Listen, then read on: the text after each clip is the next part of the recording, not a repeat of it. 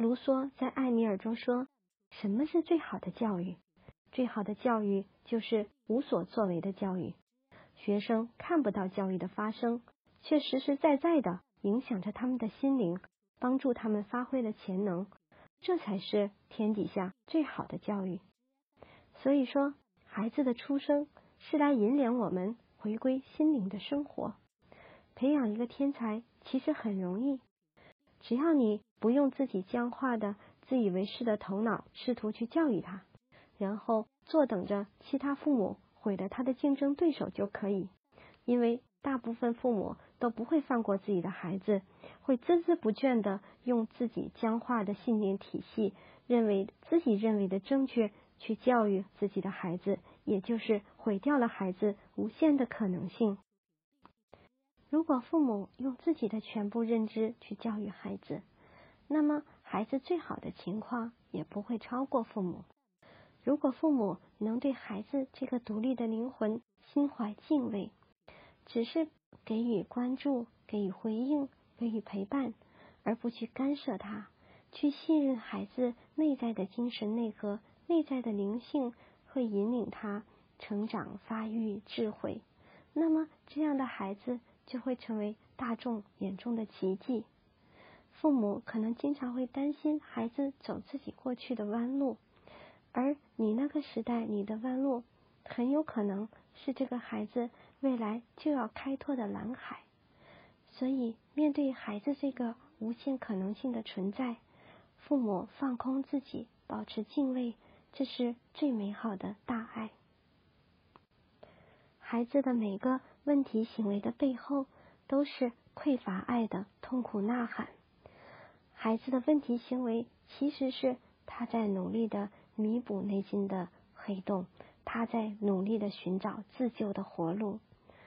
小时候，我有一段时间正餐不怎么吃，每天随身装着各种零食、水果吃。很幸运的是，父母当时并没有制止我，我要多少零食就给我多少零食。后来自然的，我不怎么再依赖零食了，我也没有营养不良或者发胖。现在我可以明白，那个时候我是在自发的弥补婴儿期未能够满足的吃到母乳的这种内心的匮乏感。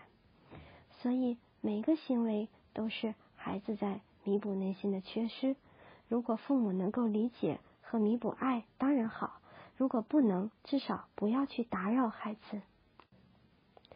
有些家长说，孩子没有生理原因的哭闹就是无理取闹，就是拿哭闹来控制家长。我们绝不能纵容他的坏习惯。那这样其实是家长把自己内心中分裂的敌意和恶意投射给孩子。孩子哭闹一定有他的原因，比如他可能是渴望跟父母亲密，然后父母没有回应他。他觉得孤独，或者内心有些恐惧涌出来了。父母不是神，我们不可能每时每刻都能够读懂孩子哭闹背后的诉求。但是我们至少可以做的一件事是，不去道德评判孩子，不去把孩子想象的是恶意和敌意，而是在他哭闹的时候，只是温柔的陪着他，允许他。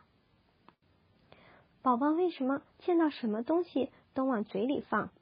零到一点五岁左右的孩子处在口欲期，此时嘴巴是他感知和探索世界的工具。小婴儿喜欢把手指和一切抓得到的东西放进嘴里，他由此获得了成就感、满足感，而且发育了自己的感官神经系统。所以，家长只需要注意保持宝宝周围的东西是安全卫生的。尽量不要阻止宝宝的自发行为。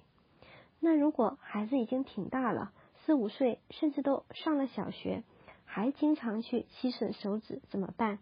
那原则依然是不要去评判他，不要去阻止他。如果他出现吮手指的行为，那表示他这个时候在退行。那你可以把哪怕都上小学的宝宝重新抱在怀里，当小婴儿一样再爱他一遍。